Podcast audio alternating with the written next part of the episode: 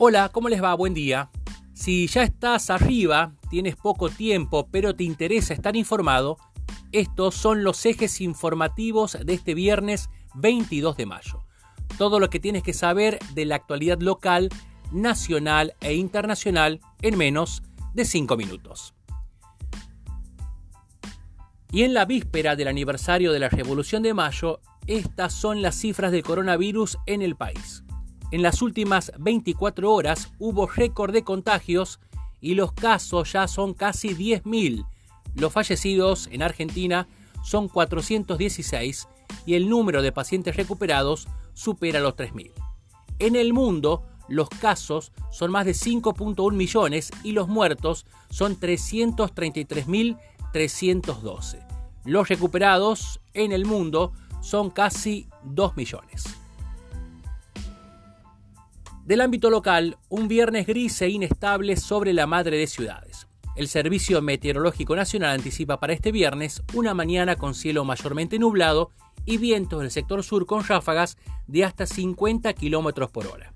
Hacia la tarde, el cielo estará cubierto y vientos del sector sur. Se espera que la temperatura máxima ascienda hasta los 21 grados, de acuerdo a los datos aportados por el organismo. El miércoles 27 de mayo inicia el cronograma de pagos a la Administración Pública Provincial. Desde el Ministerio de Economía se informó que el pago de sueldo correspondiente al mes de mayo se abonará a partir del miércoles 27, teniendo en cuenta el último dígito del DNI. Nacionales. Se extiende otras dos semanas la cuarentena. Alberto Fernández hará el anuncio esta noche o mañana sábado. Habrá más flexibilización en provincias, pero en Cava y el conurbano bonaerense se endurecerán los controles de circulación y no se levantará ninguna restricción. Solo podrán pasar los trabajadores de rubros considerados esenciales. Otro foco de preocupación, los institutos de menores. En las últimas dos semanas hubo casos positivos en centros donde alojan a jóvenes que están en conflicto con la ley, lo que generó una advertencia de la Defensoría del Niño. En el país hay alrededor de 1.300 adolescentes detenidos. Internacionales. Rápido avance de la vacuna británica. El estudio de Oxford anunció hoy que vacunará 10.000 personas en Gran Bretaña en los próximos días para determinar si funciona. Los investigadores informaron que los estudios clínicos están avanzando muy bien.